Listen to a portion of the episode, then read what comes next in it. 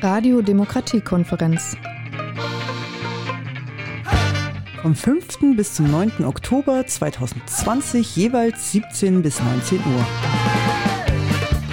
Aus dem Zentrum für Demokratie in Treptow-Köpenick. Für das Programm sind die Partnerschaften für Demokratie Schöneweide und Treptow-Köpenick verantwortlich. Ist es Treptow? Da streiten sich die Geister. Das können wir drin lassen. Ja, das ist witzig.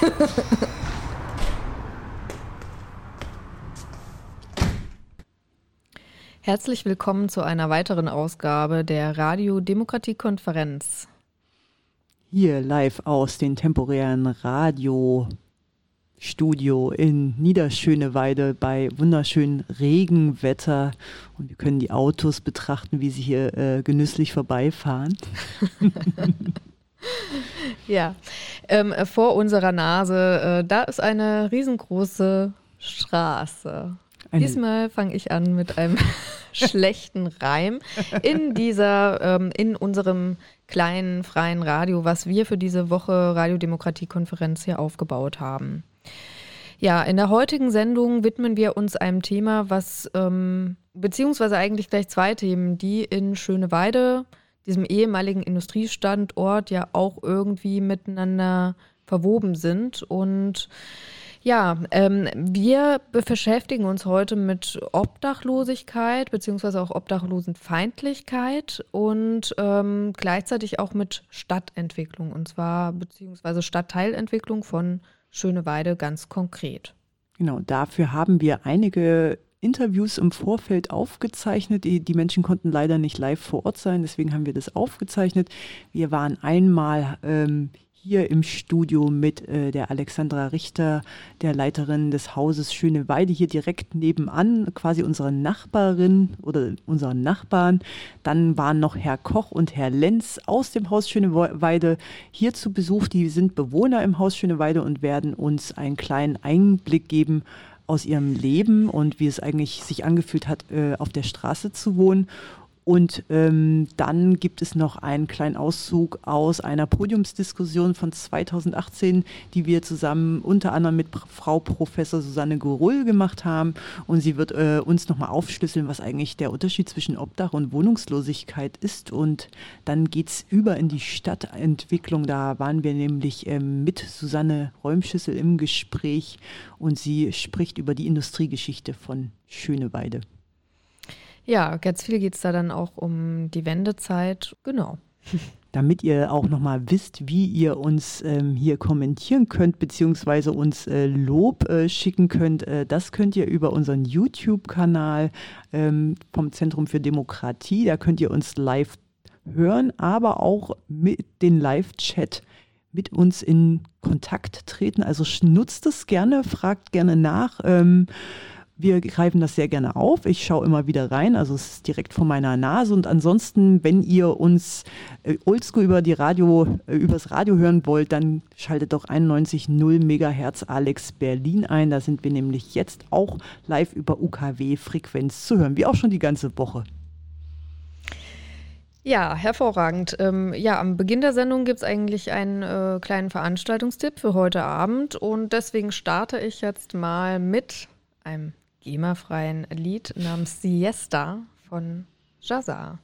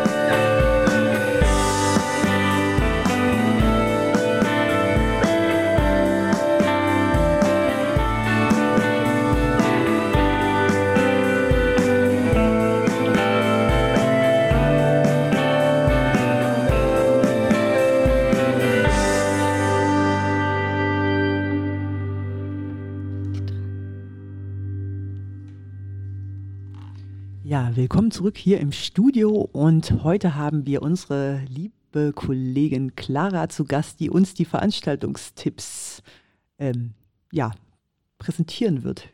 Was hast du uns denn mitgebracht? Im Rahmen des Sukkot gibt es heute um 19 Uhr in der Moving Poets Novilla in der Hasselwerder Straße 22 einen Workshop über Gender im Judentum mit VertreterInnen von Keshet Deutschland e.V., dem Verein zur Förderung der Interessen von Personen mit LGBTQI-Identität innerhalb der jüdischen Gemeinschaft in Deutschland. Außerdem möchten wir noch zur Halle Gedenkdemo am Freitag, den 9. Oktober aufrufen.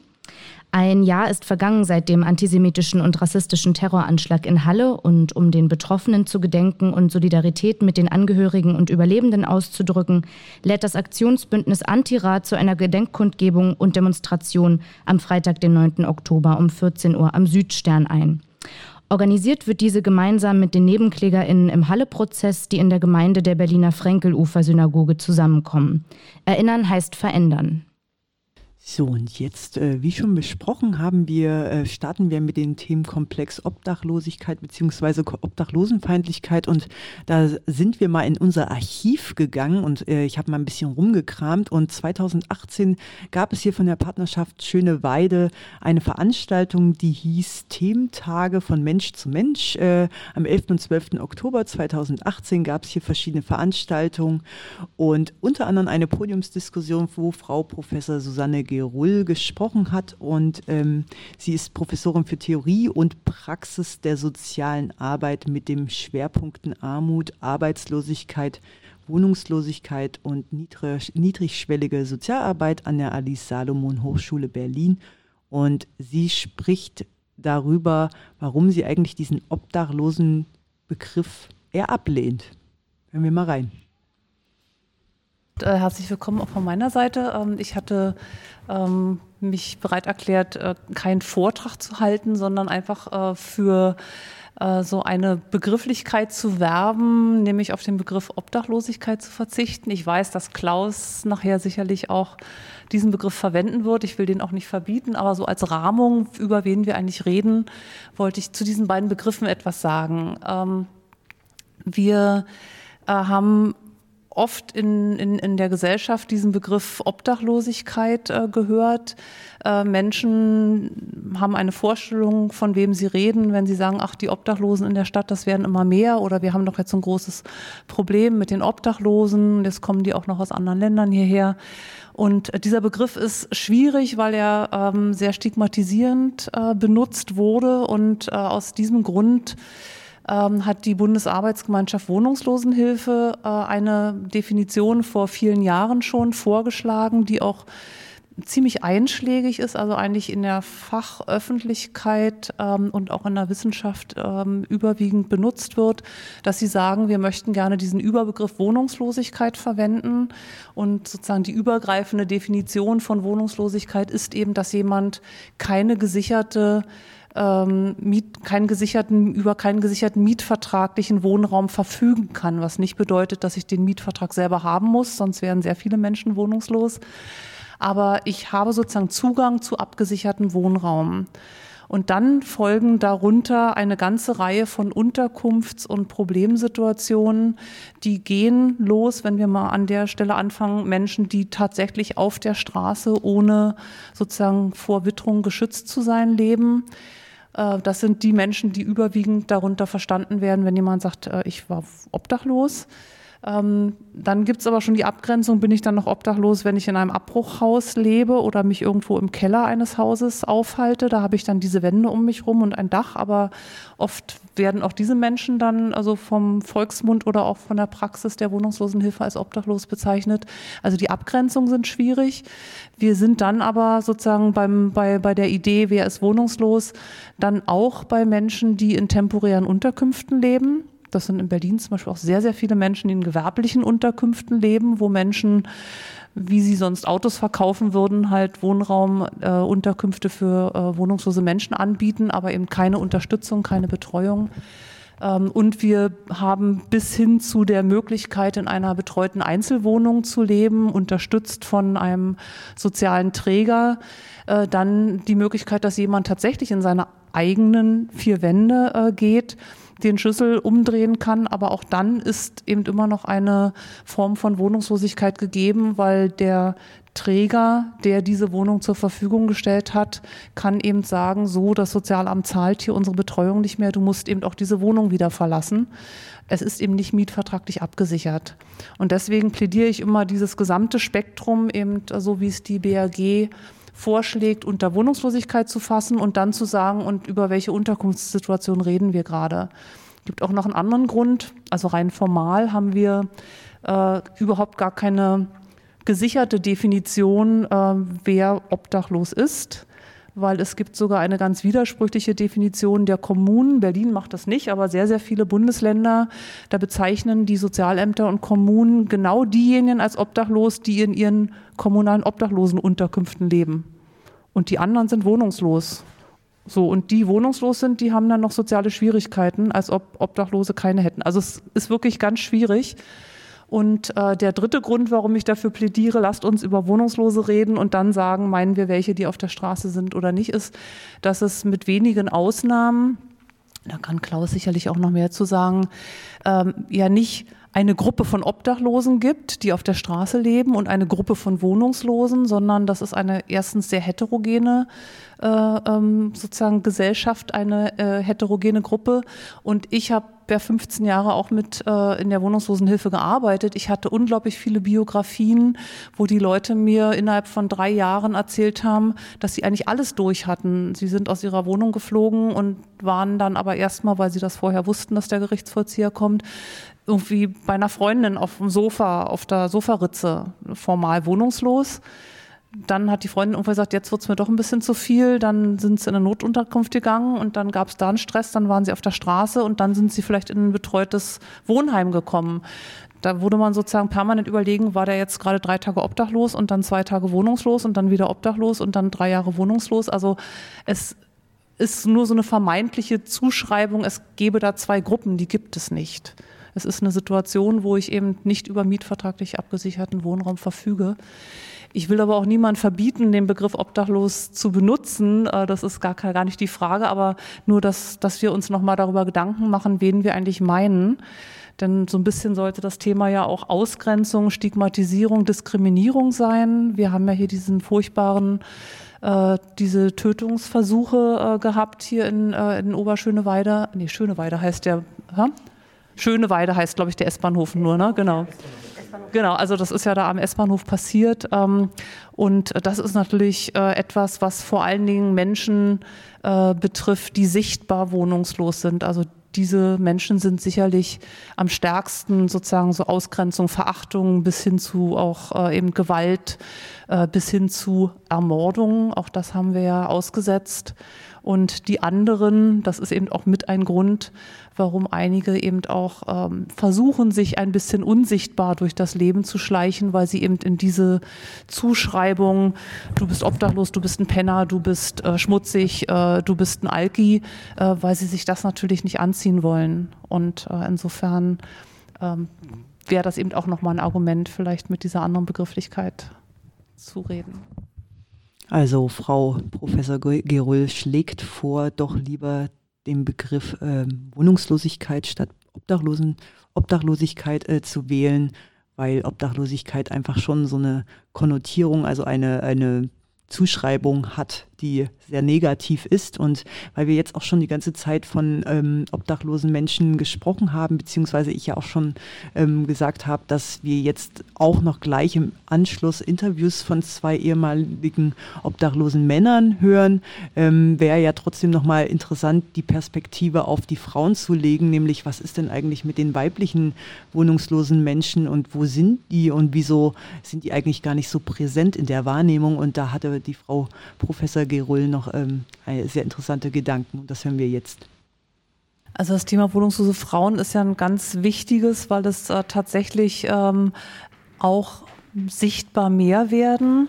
Ähm, wir haben ja noch keine Zahlen von wohnungslosen Menschen auf der Straße, jedenfalls keine validen, keine zuverlässigen. Äh, das wird ja dann nächstes Jahr vielleicht, wenn wir eine Wohnungslosenstatistik haben und auch die wohnungslosen Menschen auf der Straße zählen, was ja doch jetzt äh, eigentlich äh, angedacht ist, das nächstes Jahr schon hinzukriegen, werden wir sehr viel mehr wissen. Ich weiß von den freien Trägern, die Streetwork machen oder in anderen niedrigschwelligen Hilfeangeboten arbeiten, dass die Frauen, die auf der Straße leben, in der Regel, ähm, wenn ich jetzt mal ausnehme, südosteuropäische Familienverbände oder Frauen, äh, die dann mit ihren Kindern dann wirklich auf der Straße oder irgendwie im Auto schlafen.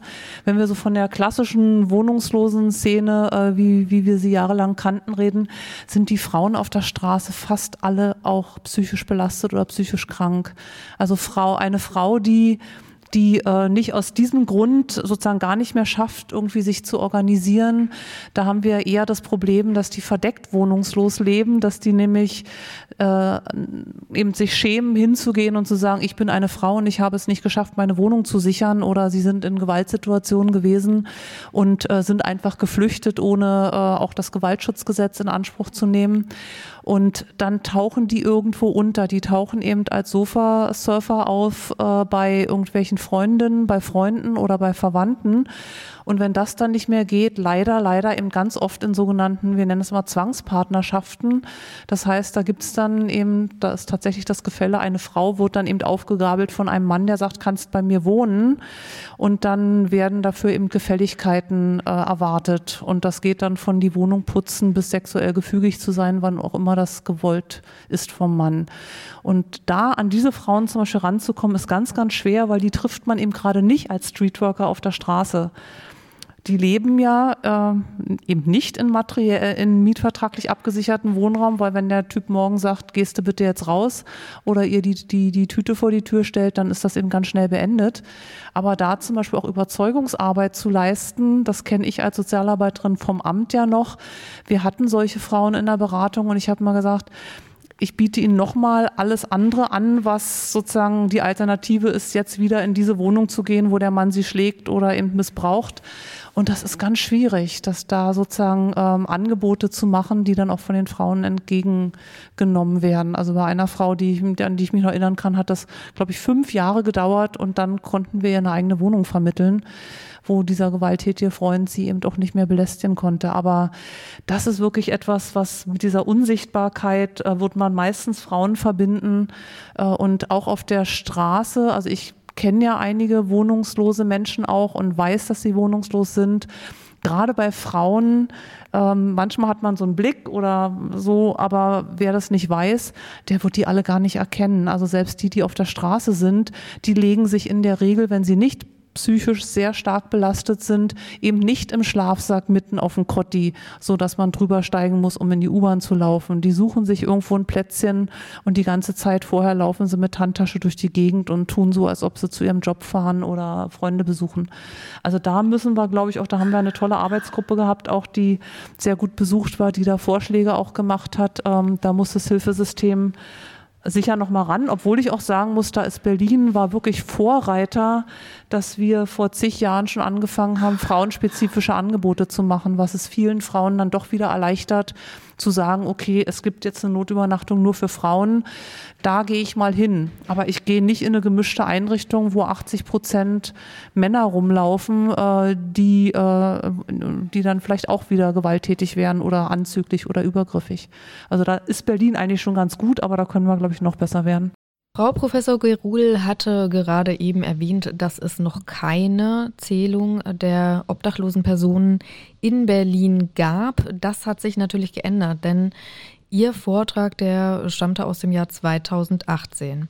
In diesem Jahr, nämlich am 7. Februar 2020, gab es die sogenannte Nacht der Solidarität, eine erste bundesweite systematische Obdachlosenzählung, ähm, die es in Berlin gab. Und dabei sind 1976 Menschen gezählt worden, also deutlich weniger als bisher angenommen wurde. Und äh, dazu gab es auch so einige Kritik zu der Zählung an sich, auch von obdachlosen, äh, wohnungslosen Personen. Um die Zahlen nochmal aufzuschlüsseln, ähm, es seien bei der Zählung wohl 800 Menschen auf der Straße angetroffen worden. Ähm, das teilte die Sozialsenatorin Elke Breitenbach von der Linken mit. Und ähm, knapp 950 Menschen hielten sich in Einrichtungen der Kältehilfe zu diesem Zeitpunkt auf.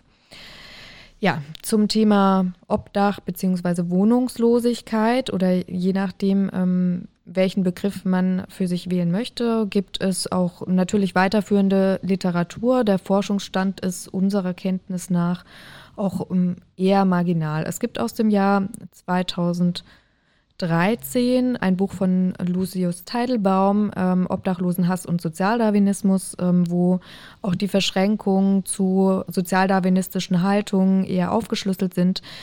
Auf, ähm, auf dem Portal online freie-radius.net gibt es auch ein Interview mit Lucius Teidelbaum, was man auch sehr gut heute noch anhören kann, um mal zu erfahren, was es eigentlich ja so an ideologischen oder Hintergründen und Einstellungsmustern dabei gibt. Hier im Bezirk ähm, gründete sich ähm, die sogenannte Obdachlosen-Uni, ähm, wo auch in diesem Jahr ein Projekt, das über die Partnerschaften für Demokratie Schöneweide gefördert wird, stattfindet, nämlich ein Theaterprojekt. Und das, äh, diese Obdachlosen-Uni, die wurde initiiert von Mike I. Mertenbrink. Sie ist eine mobile Bildungseinrichtung von und für Obdachlose, Wohnungslose, Vagabundi Vagabundierende, Werber und Nomaden, Tippelbrüder und Tippelschicksen, in Anführungszeichen, Menschen mit Armutserfahrung und deren Sympathisantinnen.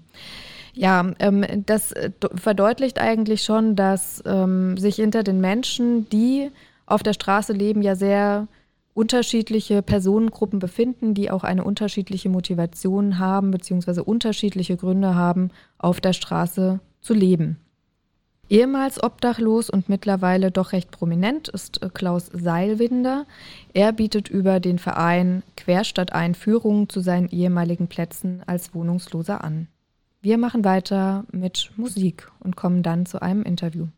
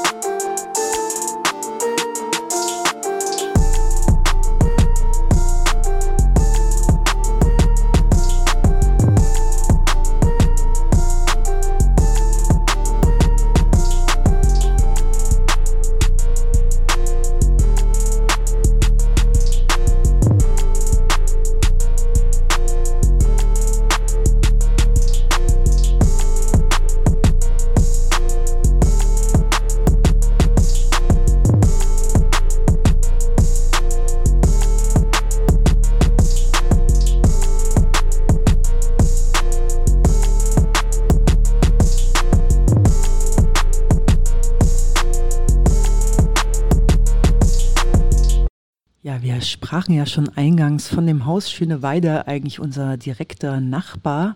Und äh, da ist nicht nur die Alex Richter die Leiterin des Hauses Schöneweide, sondern auch zum Beispiel der Herr Lenz, auch Pepe genannt, äh, ein Bewohner des Hauses. Und es ist einfach mal schön für uns äh, gewesen, einfach mal unsere Nachbarn hier einzuladen und mit ihnen zu sprechen. Und Herr Lenz war so offen und hat uns seine Geschichte geteilt, auch seine Geschichte der Wohnungslosigkeit.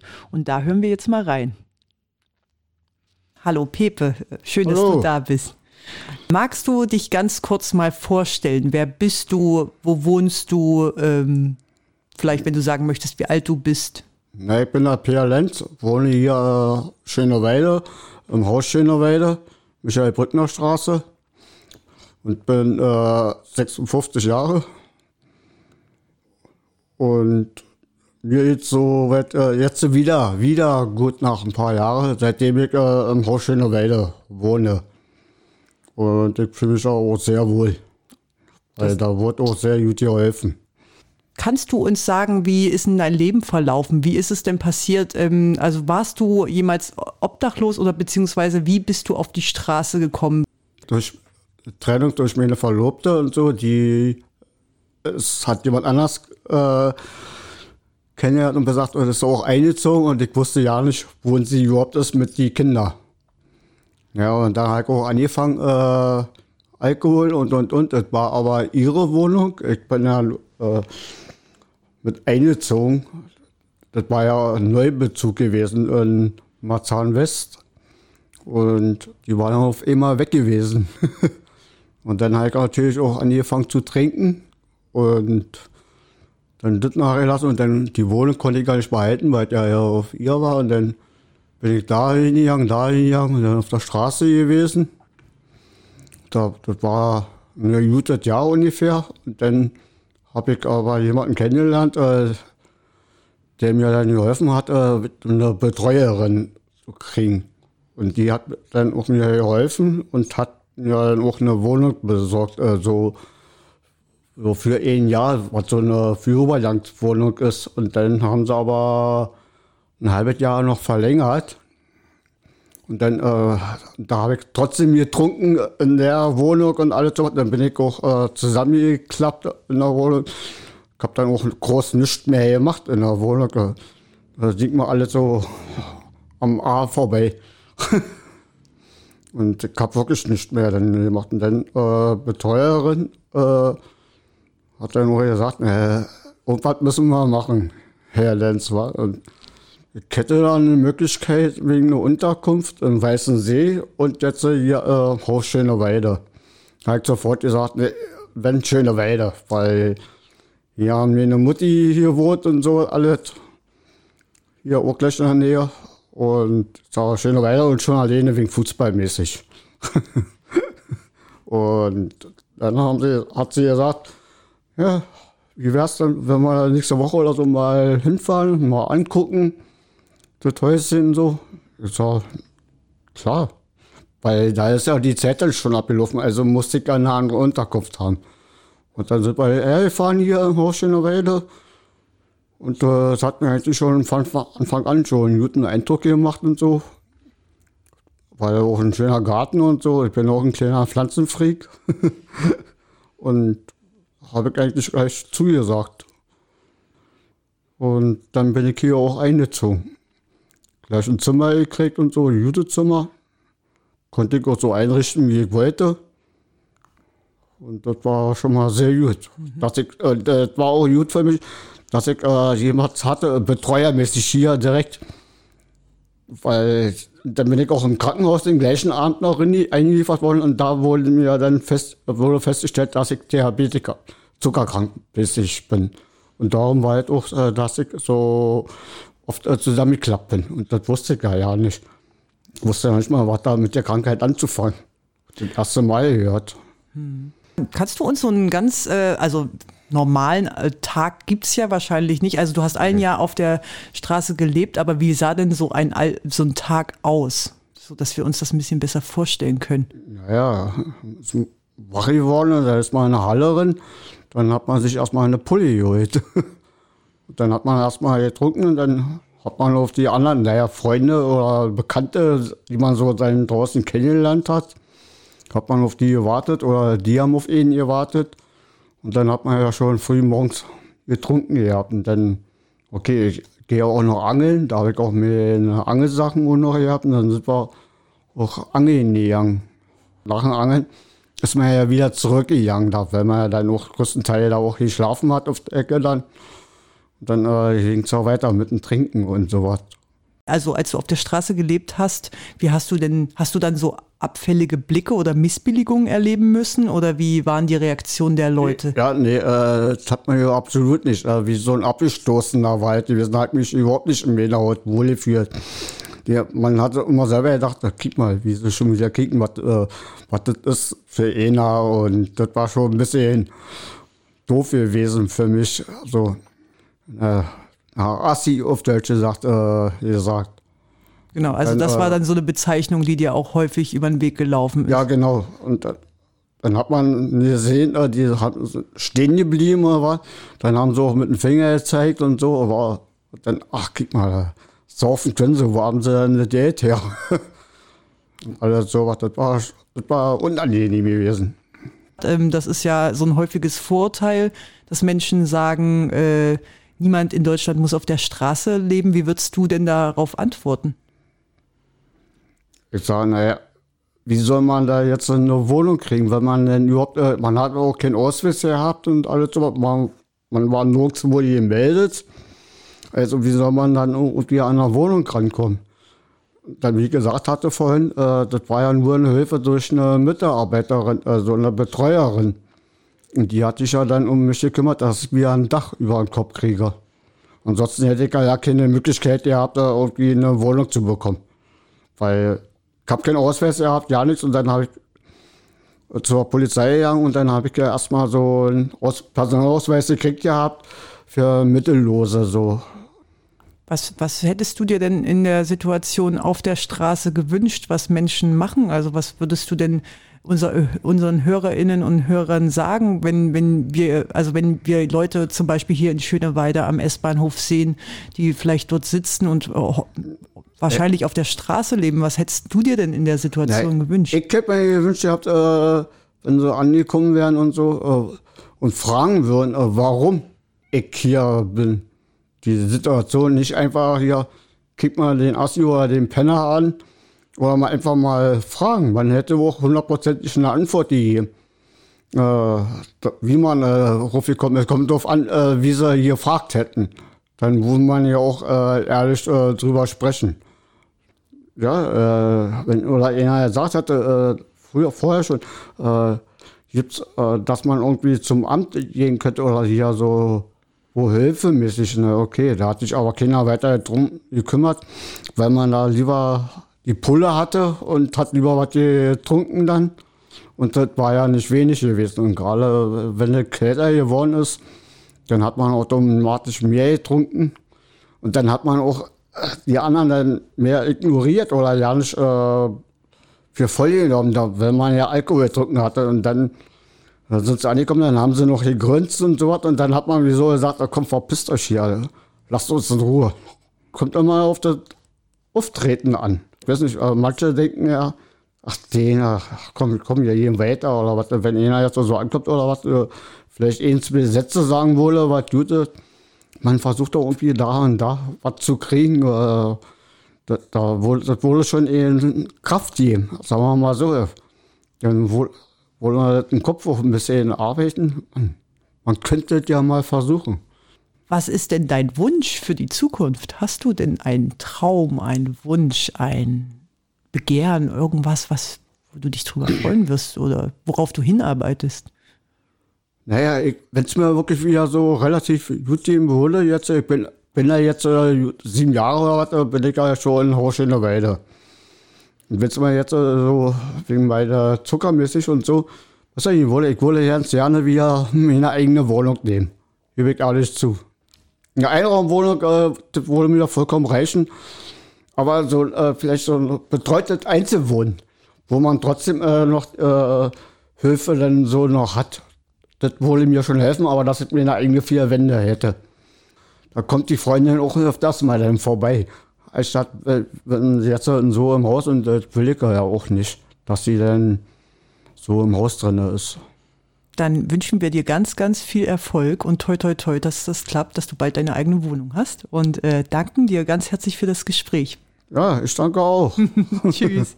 Tschö. Ja, wir hörten soeben den Pepe aus dem Haus Schöne Weide, unseren Nachbarn, der uns von seiner Geschichte, also uns an seiner Geschichte teilhaben hat lassen. Und jetzt geht es weiter mit der Leiterin des Hauses Schöne Weide, die nochmal aus ihrer Arbeitsperspektive auf, ähm, auf das Haus Schöne Weide schaut und ähm, uns da einen Einblick in, ihre, in ihren beruflichen Alltag gibt.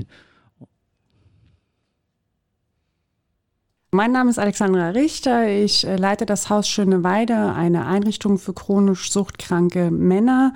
Und zum anderen Teil meiner Stelle begleite ich die Umsetzung des Bundesteilhabegesetzes im Träger. Kannst du uns und den Hörerinnen mal kurz äh, skizzieren, was ist denn das Haus Schöne Weide und äh, welche Aufgaben hat es denn und welche, wer kommt denn da zu euch? Das Haus Schöne Weide ist ein Wohnheim für Männer, die nicht abstinent leben können oder wollen zum derzeitigen Zeitpunkt. Und unser Angebot an Unterstützung im Rahmen der Tagesstruktur oder auch ähm, Unterstützung bei medizinischer Versorgung setzt nicht voraus, dass jemand abstinent sein muss. Die Männer, die bei uns leben, müssen natürlich ein paar bestimmte Ziele ähm, formulieren können, was sie so noch erreichen wollen, aber es muss nicht das Abstinent werden sein, sondern wir bieten unsere Unterstützung auch an, auch wenn sie das nicht sind. Und im Grunde können sie dort verbleiben, solange sie mit uns gemeinsam an den vereinbarten Zielen auch arbeiten wollen. Das dauert alles, aber es gibt dem Grunde nach kein Enddatum, solange sie mitwirken. Genau, also vielleicht, damit wir uns das als, äh, oder die HörerInnen und wir uns das auch nochmal besser vorstellen kann, wie kommen denn die Männer zu euch? Also wie finden die denn den Weg ins Haus Schöneweide? Wie erfahren die von euch? Ähm, in der Regel ist es so, dass die Menschen, die bei uns leben, schon vorher Kontakt zum System von Unterstützerinnen hatten. Das können gesetzliche Betreuerinnen sein oder eben auch Kontakt zum Sozialamt, zum sozialpsychiatrischen Dienst. Und dann gibt es den Moment, wo zum Beispiel das Leben in der eigenen Wohnung nicht mehr möglich ist, weil aufgrund der Suchterkrankungen, häusliche Pflichten, aber auch einfach persönliche Bedarfe nicht mehr so gut bedient werden, dass dann also die Frage nach mehr Unterstützung in dem, im Raum steht. Und dann wird Kontakt zu uns aufgenommen und wir führen ein sogenanntes Informationsgespräch durch, wo die Person sich natürlich vorstellt, wir Dinge abfragen und dann wird gemeinsam geschaut, sind wir das passende Angebot für die Wünsche und Ziele, die die Person für sich formulieren kann. Wie sieht denn so ein Tag aus im Haus Schöneweide? Also wir ähm, beginnen in der Regel mit dem äh, Frühstück, was nicht für es ist nicht verpflichtend, ähm, aber wir stellen ein Frühstück zur Verfügung. Viele der Klienten nehmen danach ihre Medikamente ein. Dann hat jeder verschiedene Verpflichtungen im Rahmen der Hausgemeinschaft, sei es den Abwasch morgens oder das Kaffeekochen für alle. Es gibt eine Geldauszahlung am Vormittag und dann hat jeder Klient unterschiedliche Termine, Einzelgespräche, Gruppengespräche, ähm, Angebote im Brückeladen kreativer Art oder eben einfach auch Termine bei Ärzten und Ämtern. Und dann gibt es irgendwann das Mittagessen, mittags auch nochmal Medikamente und eine Auszahlung. Und auch am Nachmittag, je nachdem, was für ein Wochentag ist, ein Spielenachmittag oder eben auch nochmal andere Termine abends Medikamente, Abendessen und dann gehen die meisten auch ins Bett.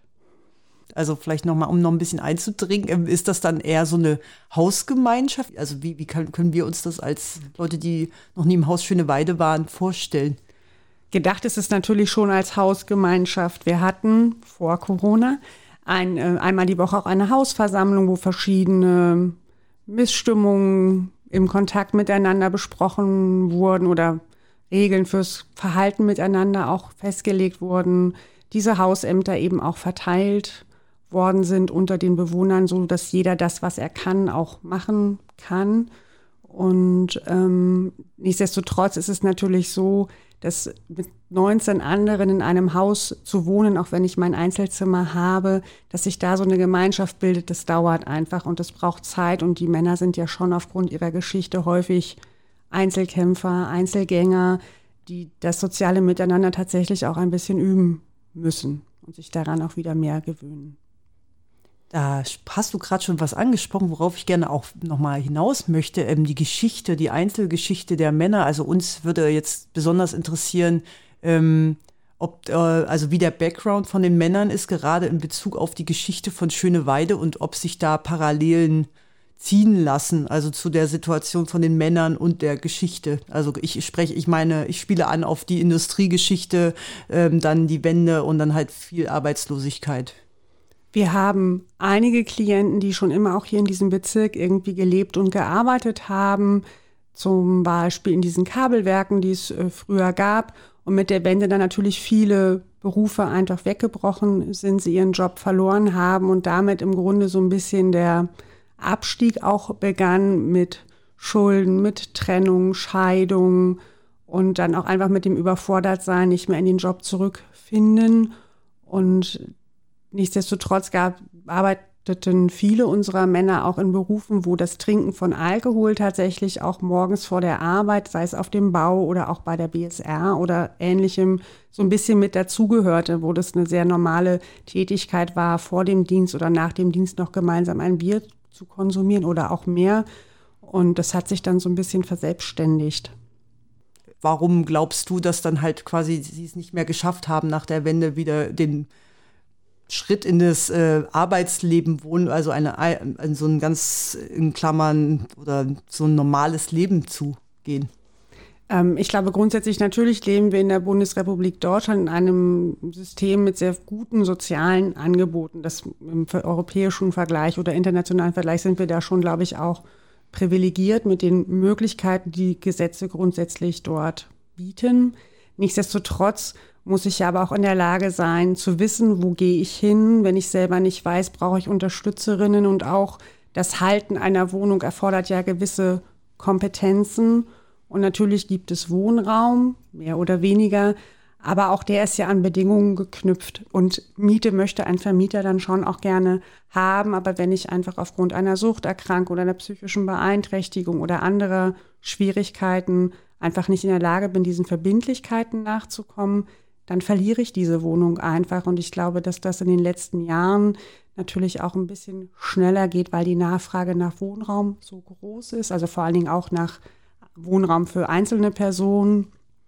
Und ähm, da dann die Menschen, die wir so unterstützen, nicht mehr so die attraktivsten Mieterinnen und Mieter sind also über das 20. Jahrhundert hinaus gab es schon immer Vorbehalte gegenüber obdachwohnungslosen Menschen.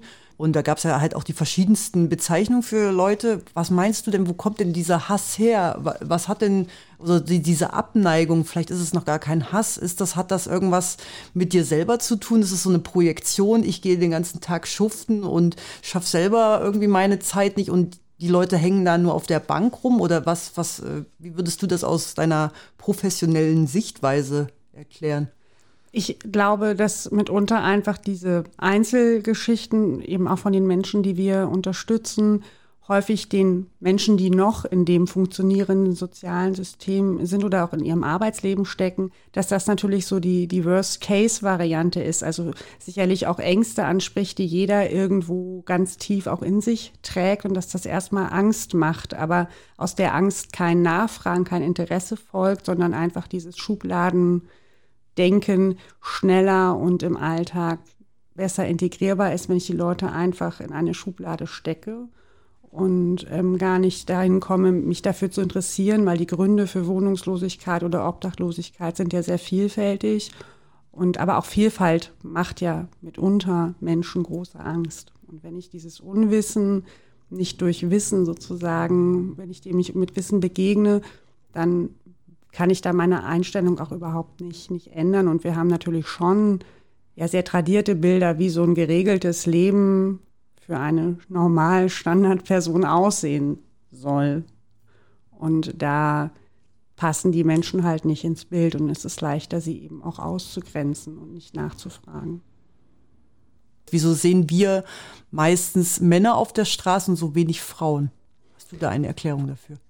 Ähm, meine Vermutung ist, dass Frauen natürlich noch mal auch ähm, häufig mit anderen Rollenerwartungen konfrontiert sind aus ihrem sozialen Kontext heraus und dadurch viele Dinge länger in, in der Familie oder in einer Art von sozialem Netzwerk mitgetragen werden und sozusagen unsichtbar oder für die breite Öffentlichkeit unsichtbar ähm, passieren und lange mitgetragen werden, bevor es öffentlich oder sichtbarer ist. Bei Männern geht das ja in der Regel etwas schneller.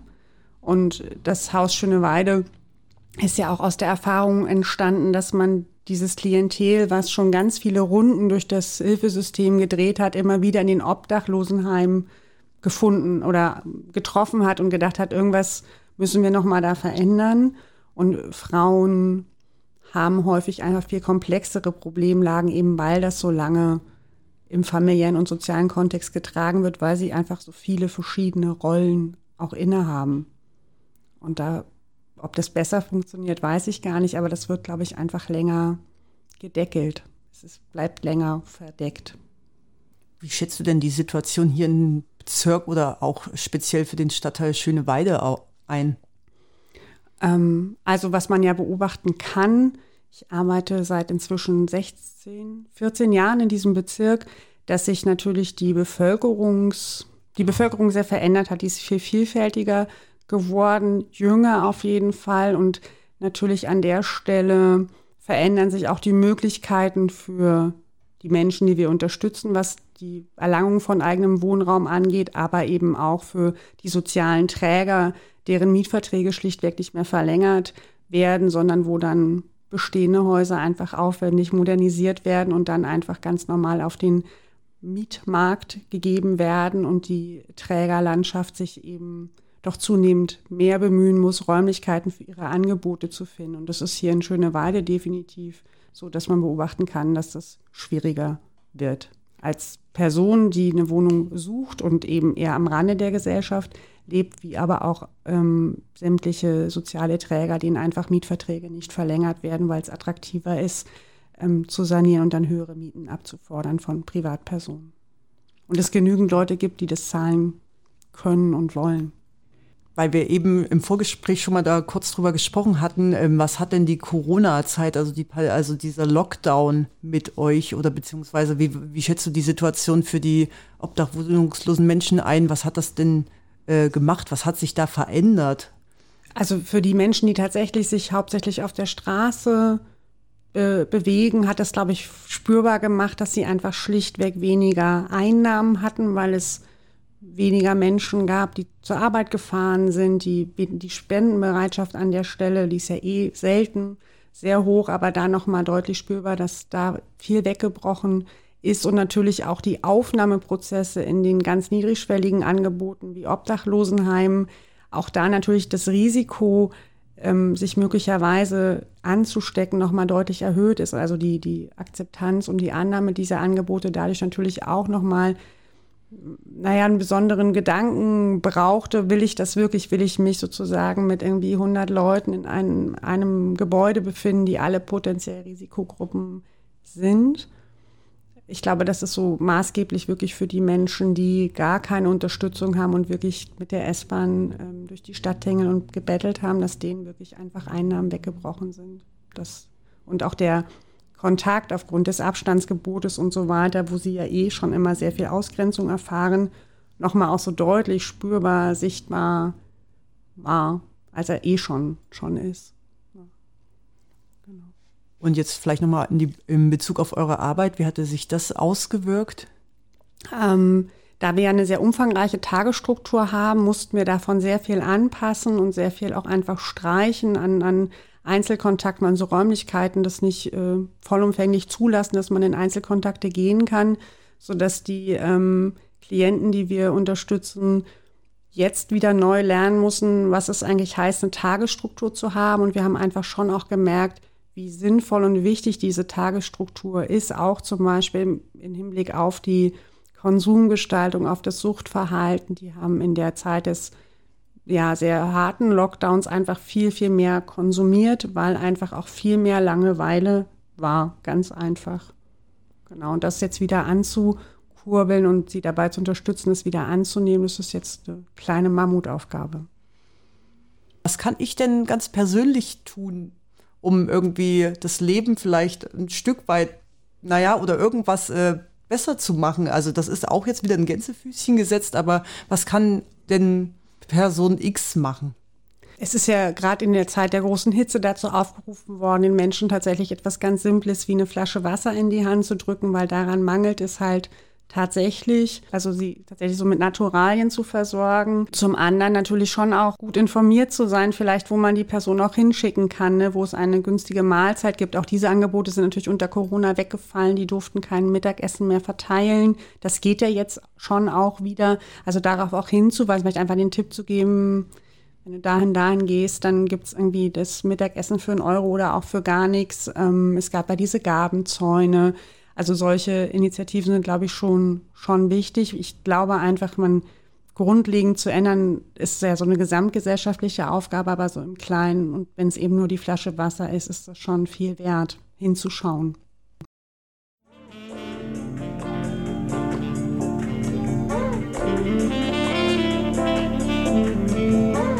Musik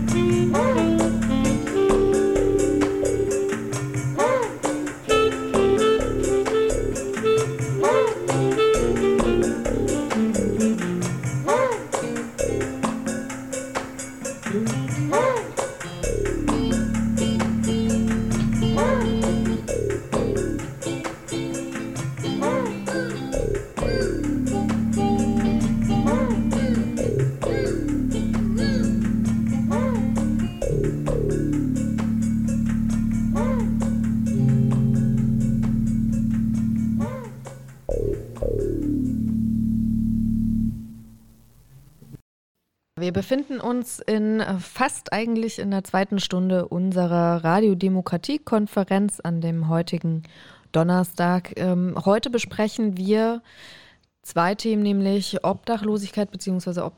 Obdachlosenfeindlichkeit äh, sowie Stadtentwicklung. Und ähm, ja, jetzt ähm, folgt ein Interview mit Herrn Koch, der ebenfalls wie Herr Lenz im Haus Schöneweide untergebracht ist. Ich suche noch das Interview raus. Ansonsten wird das nämlich nicht hinhauen und ich brauche dafür noch einen Moment, deswegen würde ich meine äh, Co-Moderatorin bitten, noch etwas dazu zu sagen. Genau, also vielleicht nochmal, ähm, also ganz interessant ist, dass es ähm, die Interviewreihe nachgefragt, gestärkt für ein solidarisches Miteinander gibt. Das äh, geben die Netzwerkstellen Lichtblicke in Lichtenberg, Moskito und Pankow und äh, Demokratie in der Mitte in Berlin Mitte heraus und wir natürlich auch als Zentrum für Demokratie. Und da haben wir uns überlegt, dass wir einen Podcast machen möchten unter anderem mit Frau Professor Gerull, die wir vorhin gehört haben, und mit Robert Ringel, den Suchthilfekoordinator hier des, äh, des Bezirks Treptow-Köpenick. Und da werden wir auch nochmal auf die Frage zurückkommen, ähm, beziehungsweise das Thema ansprechen, Obdachlosenfeindlichkeit und Entsolidarisierung in Zeiten von Corona. Das wird Ende Oktober aufgezeichnet werden und dann zeitnah danach bei uns auf der Seite und an grenzenden Seiten zur Verfügung gestellt werden. Ja, jetzt äh, habe ich es geschafft, das Interview rauszusuchen. Ähm, das unperfekte freie Radio aus äh, dem Zentrum für Demokratie hat äh, jetzt das Interview mit Herrn Koch aus dem Haus Schöneweide. Schöne Grüße. Ähm, Herr Koch, das ja. ist sehr schön, dass Sie hier sind. Können Sie sich denn noch mal vorstellen, wie heißen Sie, wo kommen Sie her, Vielleicht, wenn Sie uns verraten, wie alt Sie sind, was Sie äh, mal gearbeitet haben oder was Sie äh, für einen Beruf gelernt haben. Also, Koch Bernd ist ja nun bekannt. Äh, ich bin knusprige, knackige 70 Jahre alt und äh, stamme aus, aus der Gegend Süden, südwestlich von Halle, 40 Kilometer weg, aus Querfurt heißt die Stadt. Und äh, was ich mal gemacht habe, also zuletzt oder überhaupt mein Werdegang beruflich, ich habe in einem Stahlbrückenbaubetrieb gearbeitet als Ingenieur genommen. Das habe ich ein paar Jahre gemacht, bis ich die Nase voll hatte von den vielen Dienstreisen. Als Brückenbauer hat man ja überall Baustellen und da muss man immer vor Ort sein und so. Und äh, da habe ich nochmal ein, so eine Art Fernstudium gemacht zum Erzieher für Jugendwohnheime. Das war ein Beruf, der hat mir Spaß gemacht und den ha, habe ich bis zum Schluss praktisch äh, ausgeübt. Und äh, was war es noch? Ich habe normale Schulbildung, äh, also mit Abitur, bisschen studiert auch, Ökonomie und sowas. Und, äh, und was die Obdachlosigkeit angeht, dahin bin ich geraten. Also ich sehe das als meine eigene Schuld an, obwohl es heißt, es ist eine Krankheit durch die, also ich war alkoholabhängig und bin es noch. Können Sie uns nochmal ähm, oder für uns nochmal erzählen, wie das passiert ist? Also Sie, ähm, dass Sie quasi auf die Straße, auf der Straße gelandet sind und dann quasi Ihren Werdegang bis naja, zum Haus Schöneweide? Ich habe verschiedene Langzeittherapien gemacht, so über drei Monate jeweils. Erst hieß es, oh, das muss man sich verdienen, so, das kriegt man nicht so einfach. Und dann, dann habe ich so viele gehabt, habe aber nicht alle gut beendet, also meistens durch einen Rückfall. Also Rückfall heißt Rauswurf aus der Therapie. Bloß das konnte ich mir nicht vorstellen, dass das eine Methode sein soll, um einen Abhängigen praktisch die Abhängigkeit zu nehmen. Also ich, okay, ich habe was gesucht, was ich hier in Berlin jetzt gefunden habe, schon viele Jahre, man kann fast sagen Jahrzehnte, gesucht, äh, wo man nicht gleich rausgeworfen wird, wo man weiter trinken kann und vielleicht zurücktreten, die ganze Sache in äh, praktisch die Trinkmenge abmindern und so. Und dann habe ich durch zu, Zufall diese Stelle erfahren hier in Berlin. Ähm, Herr, Herr Koch, lassen Sie uns noch mal ganz kurz zur, zu, zu der Wohnungslosigkeit oder Ihrer Obdachlosigkeit kommen. Ja, ähm, ich habe äh, noch nicht so ganz das- verstanden, wie sind Sie denn auf die äh, Straße gekommen? Also Sie hatten einen Job und haben äh, als Jugenderzieher gearbeitet und wie ist es dann passiert, dass Sie auf die Straße gekommen sind? Das hängt damit zusammen, äh, dass ich praktisch angetrunken auf der Ar- Arbeit erschien. Und das in einem, in einer Zeit, wo man auf sowas nur gewartet hat, weil jeder, die haben alle gesehen, dass alle Kombinate und alle Einrichtungen, die haben dicht gemacht, weil sie nicht, nicht gewinnbringend waren. Und jeder hatte Angst, dass er der Nächste ist, der rausfliegt. Sie sprechen von der Wende. Ja, so ist das. Und äh, ich nehme an, da kam das eigentlich ganz zum Pass, dass ich da angetrunken mal auf Arbeit kam, also mit viel, viel Restalkohol. Und äh, nicht beim ersten Mal, beim zweiten Mal haben sie mich dann rausgeschmissen. So. Ja, und dann saß ich auf der Straße und dann habe ich mich wieder in eine kurze Langzeittherapie gerettet, dass ich erstmal von der Straße weg war. Ja, und da ist wieder was passiert. Letztendlich lag ich wirklich auf der Straße in Halle. Und ja, Wie ist es Ihnen denn da? anzufangen. Wie ist es Ihnen denn auf der Und Straße? da habe ich das Geld, was ich da dann immer so gekriegt habe von meinem, das habe ich da eben vertrunken. Ja. Wie lange haben Sie auf der Straße gewohnt? Na, insgesamt hm, würde ich sagen, vielleicht zwei Monate, drei Mo Monate vielleicht. Ja, also ich kann es nicht mehr so genau sagen. Ja, das war eine schlimme Zeit für mich. Ich meine, es gibt ja Leute, die machen das gern. Die leben gerne so. Das war bei mir nicht der Fall. Ich brauche einen Raum, das braucht eigentlich jeder Mensch, wo ich mich mal zurückziehen kann, wo, wo ich sage, was Sache ist, wo ich eben zu Hause bin. Ja. Und das fehlt einem dort. Du hast Sack und Pack bei dir, musst du immer mitschleppen. Ich hatte noch äh, Art- Arterien, na, wie nennt sich das? Gefäßverschluss, also Arterien beide dicht. Ich konnte nicht mehr laufen, ich hatte nur noch Schmerzen und äh, dann obdachlos. Also das war eine ganz schlimme Zeit für mich. Ja.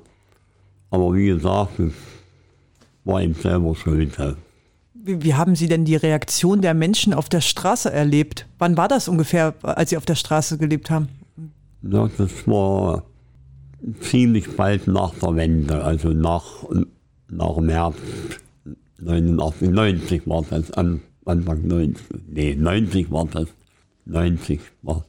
Und naja, da hat man eben Sachen gemacht, wo man, wenn man es bei anderen gesehen hat, früher die Nase gerümpft hat, da hast du eben auf der Parkbank irgendwo gelegen und so, ja, muss jetzt sehen. Ja.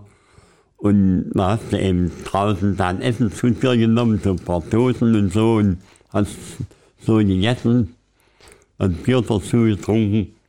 Und äh, also ich kam den Menschen, die mir so begegnet sind, äh, also dem war ich nicht sehr sympathisch. Das merkt man schon. Ich merke sowas sofort, wenn einer mich nicht haben will oder so, da ziehe ich immer gleich ab. Aber du, du fühlst dich dann aber auch im Blickfeld.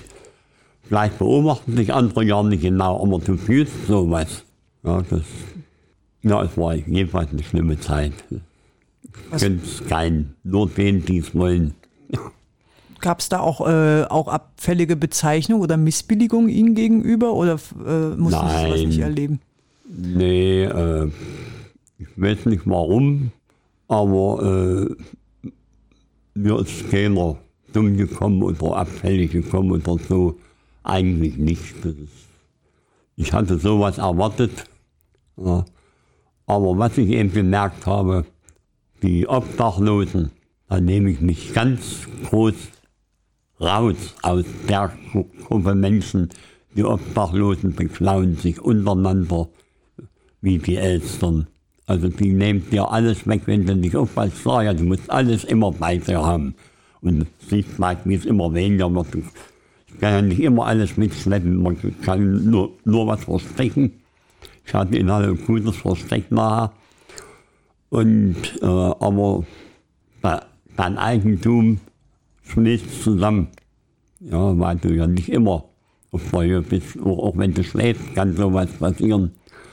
Also äh, ich war froh, wie das dann vorbei war. Und wie sind Sie denn dann hier nach Berlin-Schöneweide von Halle gekommen und ins Haus naja, Schöneweide? erstens mal äh, war ich im Obdach, wie heißt der Ort? Premnitz. Premnitz, das ist bei Rathenow. Hm. Und der hatte eine wunderbare Einrichtung, aber auch die übliche Langzeittherapie, die ich nun ja kannte, aber das war eine gute. Und da habe ich gedacht, das könntest du schaffen.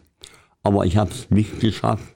Bloß, da bin ich nicht nach dem dritten Rückfall, sondern nach dem fünften rausgeflogen. Also die hatten eine gute Chefin, die hat sich da immer noch mal stark gemacht für mich. Aber das war eben die Prämisse, dass man rausfliegt wegen Alkohol. Das, und dann habe ich, da hat eine, da, da gibt es ja immer so, so äh, Sozialarbeiter in so einem Obdachlosenheim, da war eine, die war äh, sehr gut vernetzt oder wie soll man sowas nennen, die kannte sich aus und die hat nachher diese Einrichtung, in der ich jetzt bin, spitz gekriegt und hat mich dahin vermittelt.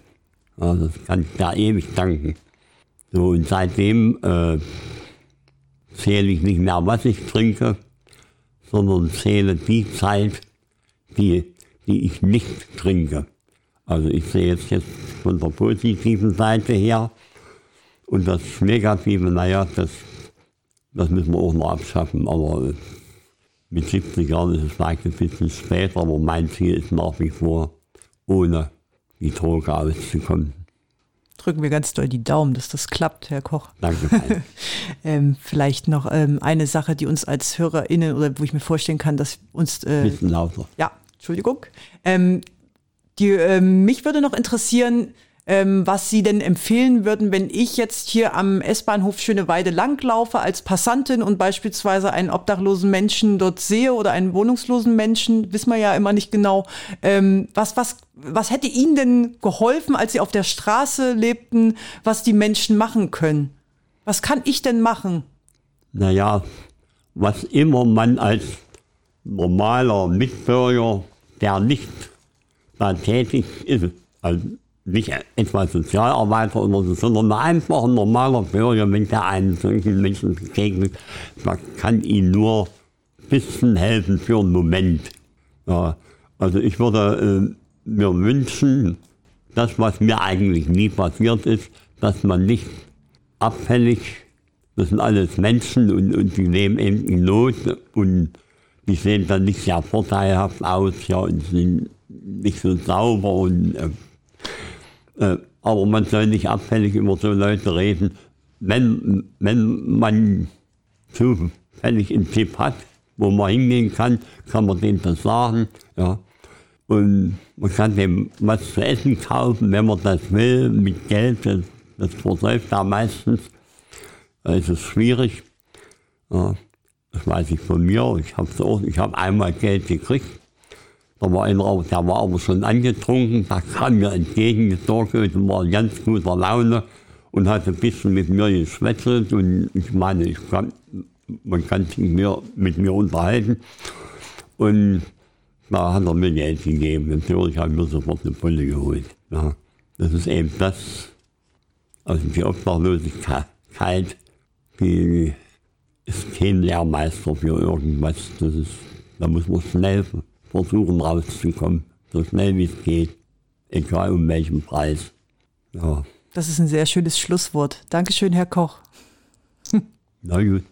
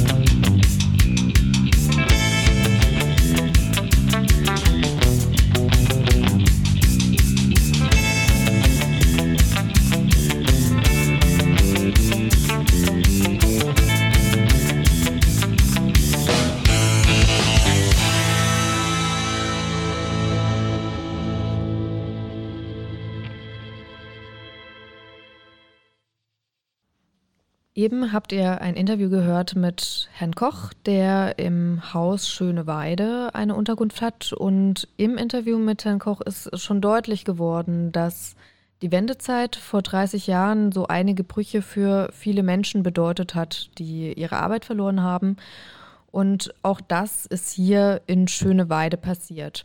Im folgenden Interview mit Susanne Räumschüssel vom Industriesalon gehen wir ein Stück weit auch dieser Geschichte nach. Ähm, Frau Räumschüssel ist Projektleiterin vom Industriesalon, der sich in Oberschöneweide befindet und wo sehr viel von der Industriegeschichte erzählt wird. Also eine Industriegeschichte oder die Industriegeschichte, die eigentlich Schöneweide so sehr prägt, beziehungsweise das, was man auch heute noch von Schöneweide sieht. Das Interview mit äh, Frau Räumschüssel, das wurde auch voraufgezeichnet. Ähm, wir hören das Interview mit Frau Räumschüssel.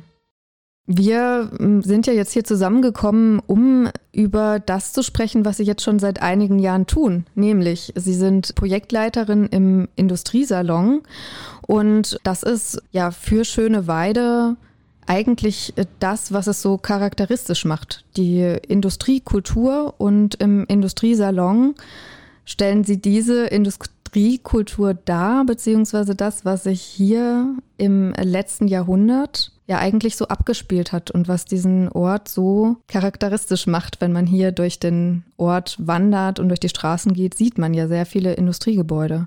Ja, was tun Sie denn eigentlich im und mit dem Industriesalon und was ist da Ihre Aufgabe? Ja, der Industriesalon Schöneweide widmet sich ja der Erforschung und Vermittlung der Geschichte vom Industriegebiet Oberschöneweide. Niederschöneweide gehörte ja auch mal zum Industriegebiet. Ich glaube, als wir vor zehn Jahren angefangen haben, dass außer den Menschen, die hier mal gearbeitet haben, sehr wenig Berliner wussten, die zumindest die Berliner, die im Westen leben, dass es hier eine ganz große Geschichte der Berliner Elektroindustrie gibt und dass hier das größte innerstädtische Industriegebiet der DDR war und dass wir hier das Erbe der Industriestadt Berlin tatsächlich noch spüren und erleben können. Das hängt einfach damit zusammen, dass ja die Betriebe nach und nach nach der Wende aus verschiedenen Gründen kaputt gegangen sind, abgewickelt wurden und so weiter. Und viele Menschen darunter sehr gelitten haben. Und das ist noch nicht die, vielleicht war es nicht die Zeit, es gab keine Möglichkeit, gibt vielleicht verschiedene Gründe, warum es nicht dazu gekommen ist, dass Menschen darüber sprechen, was hier passiert ist. Also als ich nach Schöneweide kam, das ist jetzt ungefähr 15 Jahre, alles in allem her, da hatte ich immer den Eindruck, hier herrscht Schweigen. Wir sehen die Gebäude, die sind beeindruckend, aber die reden natürlich nicht. Und man konnte eigentlich an keinem Ort wirklich mal Informationen sich holen oder wurde irgendwo abgeholt, was ist denn hier los? Was war denn hier los? Warum sitzen hier so viele Menschen auf der Straße, von denen man denkt, sie seien verzweifelt? Es war ein, kein schöner Ort, empfand mhm. ich so. Ich bin da ungern auch nur durchgefahren, muss ich sagen. Und ich wusste irgendwie gar nicht, was es, äh, wo diese bleierne, unangenehme Gefühlswelt eigentlich so herkam. ja.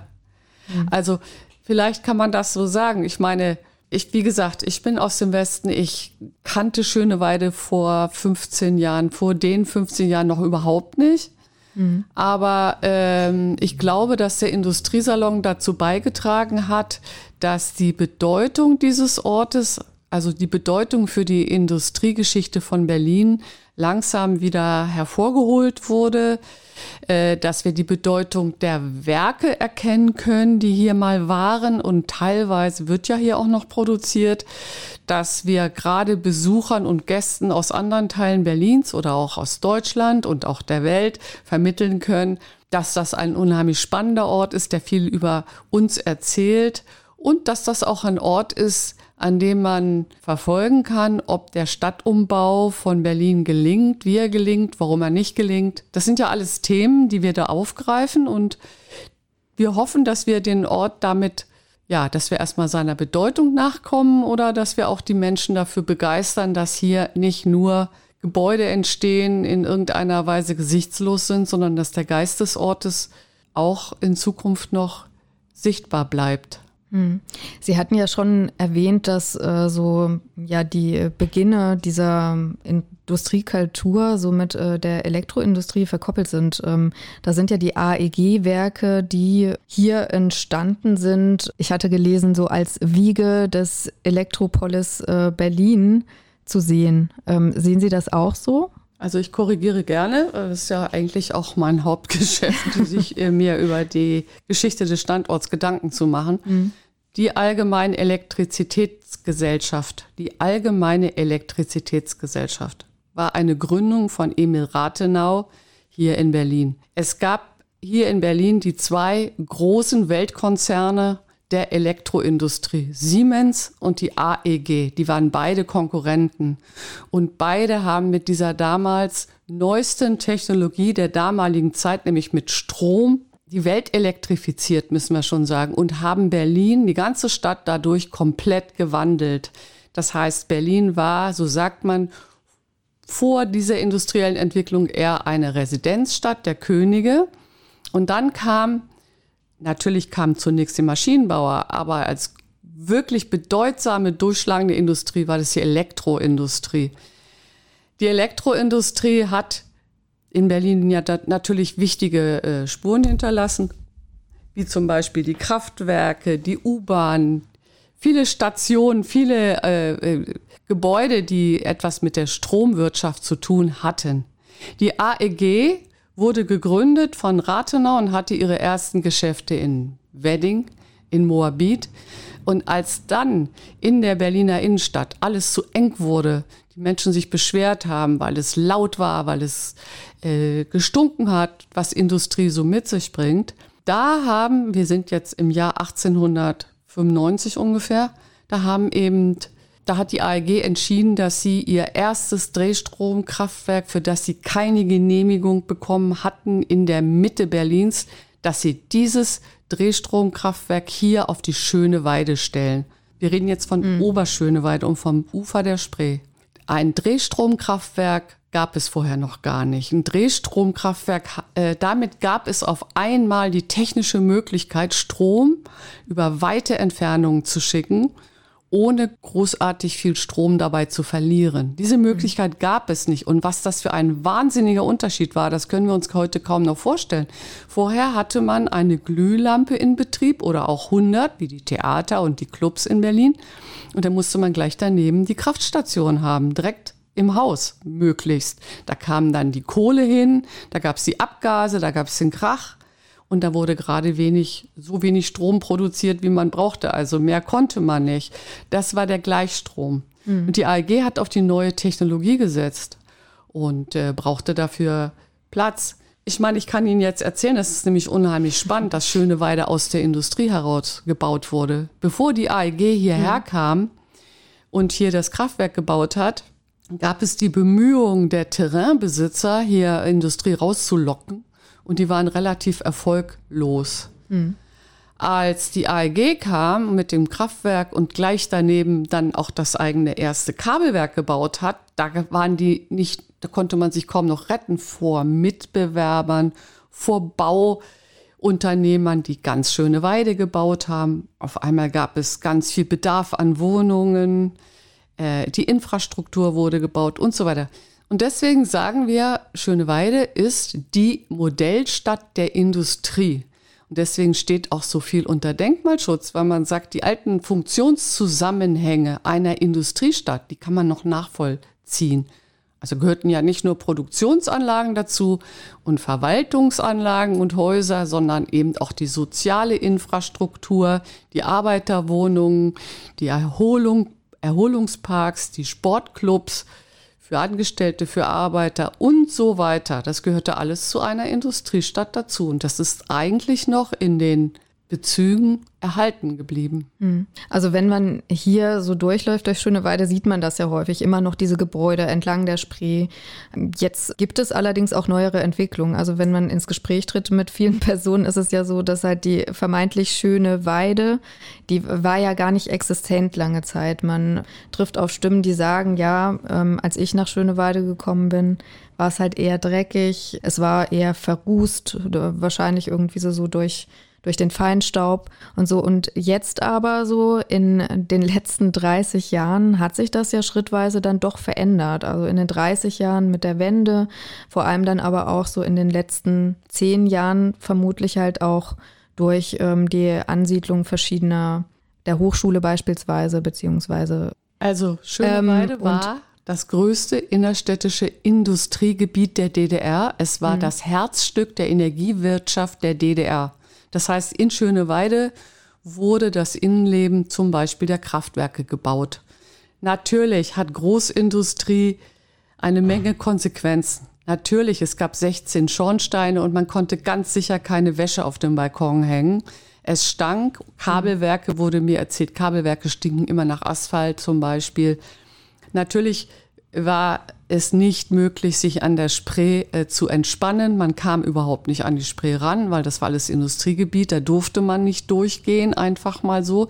Die Spree war sicherlich auch nicht besonders sauber. Also das sind ja ganz, äh, ja, das sind die Begleiterscheinungen einer Großindustrie. 25.000 Menschen haben dort gearbeitet und dann kam die Wende und jetzt können wir sagen, es ist ja alles super geworden. Das die Luft ist natürlich viel besser, das Wasser ist sauberer, es gab Entgiftungsaktionen und so weiter. Klar, ist richtig. Da kann man ja selber dann äh, das abwägen.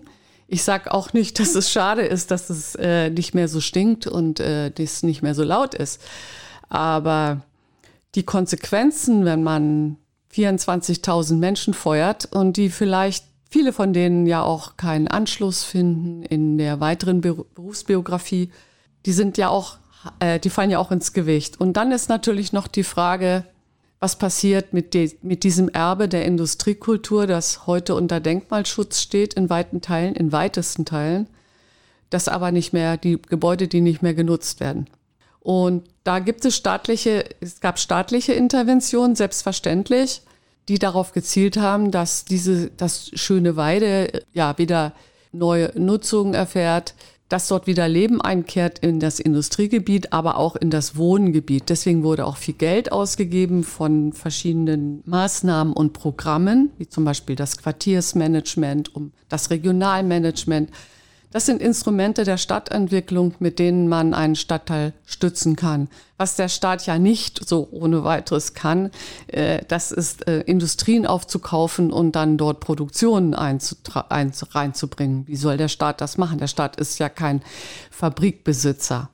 Also die Treuhand hat die volkseigenen Betriebe übernommen und hat dann geguckt, was können wir denn hier in, in der neuen Zeit nach der Wende aus, mit diesen Betrieben machen. Und die haben natürlich versucht, Käufer zu finden und haben die auch teilweise gefunden. Dass die Produktion dann eingegangen ist, das hängt auch im Wesentlichen mit der Globalisierung zusammen. Denn wenn wir uns mal anschauen, äh, Samsung Korea hat das Werk für Fernsehelektronik gekauft und hat dort bis ins Jahr 2005 Farbbildröhren gebaut. Natürlich nicht mehr mit 9000 Mitarbeitern, sondern mit 1000 Mitarbeitern. Dann war aber diese Technologie beendet. Damals haben sich die Arbeiter sind in den Hungerstreik getreten, die haben äh, sehr, sehr hart protestiert. Und ich wundere mich heute, wenn ich das sehe, was die damals, was denen versprochen wurde von Politikern, wie überhaupt Politiker denen irgendwas versprechen konnten. Denn wie kann man einen Weltkonzern von Samsung zwingen, eine neue Technologie hier mit völlig neuen Produktionsstraßen überhaupt nach Deutschland zu bringen? Produziert wird unsere ganze tolle Hightech, die wir hier ständig brauchen und nutzen, in Asien, nicht in Europa und schon gar nicht in Deutschland. Also war ja diese Art der Großindustrie, wie sie hier war, überhaupt nicht mehr zukunftsfähig. Wen wollen wir dafür beschuldigen? Also das ist, äh, das ist nicht so einfach zu sagen. Die AEG hätte das Transformatorenwerk weiterführen können. Die AEG gab es äh, bis 1996. Dann wurde die AEG verkauft von Daimler-Benz. Es gab ein Transformatorenwerk in Westdeutschland, das bis heute weiterarbeitet. Man hätte sich auch dafür entscheiden können. Und wir haben nicht verstanden, warum man sich nicht für diesen Standort entschieden hat. Wir können es bis heute nicht verstehen. Mhm. Es war ein Werk, das Transformatorenwerk sehr groß, das zweitgrößte Werk in Oberschöneweide mit ungefähr 80.000 Quadratmetern. Es entsprach modernen Fertigungs-, also dem Stand der Technik der damaligen Zeit. Trotzdem wurde das Werk eingestellt. Das hat sicherlich mehrere Gründe, die auch vielleicht tatsächlich daran liegen, dass man im Ost, dem Osten nicht so viel zugetraut hat. Das mag schon sein. Mhm. Aber eindeutig zu klären ist, dass haben, wir konnten es nicht klären. Wir haben viele Leute dazu befragt. Mhm.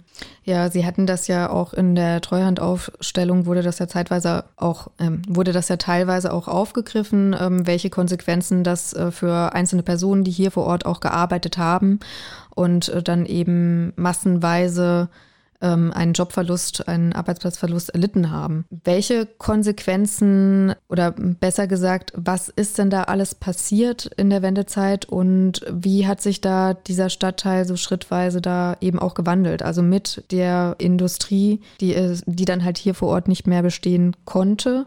Welche Veränderungsprozesse sehen Sie da? Also ich bin jetzt hier nicht der Chronist von Oberschöneweide. Ich weiß das nicht. Ich wohne auch nicht in Oberschöneweide. Ich kann nur wiedergeben, was man mir erzählt.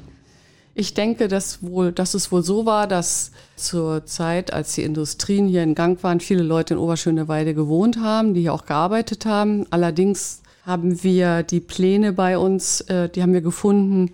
Der Magistrat von Berlin, von Ostberlin, wollte die Häuserzeile an der Wilhelminenhofstraße komplett abreißen lassen, weil das Industriegebiet zu DDR-Zeiten sehr wichtig war, aber sehr schlecht angeschlossen. Und bis heute haben wir ja dieses Problem verkehrstechnisch. Man wollte also eine Autobahn bauen, dort wo jetzt die, die Wohnung, Wohnbebauung ist. Man wollte eine U-Bahn bauen. Ich weiß nicht, was man noch alles wollte.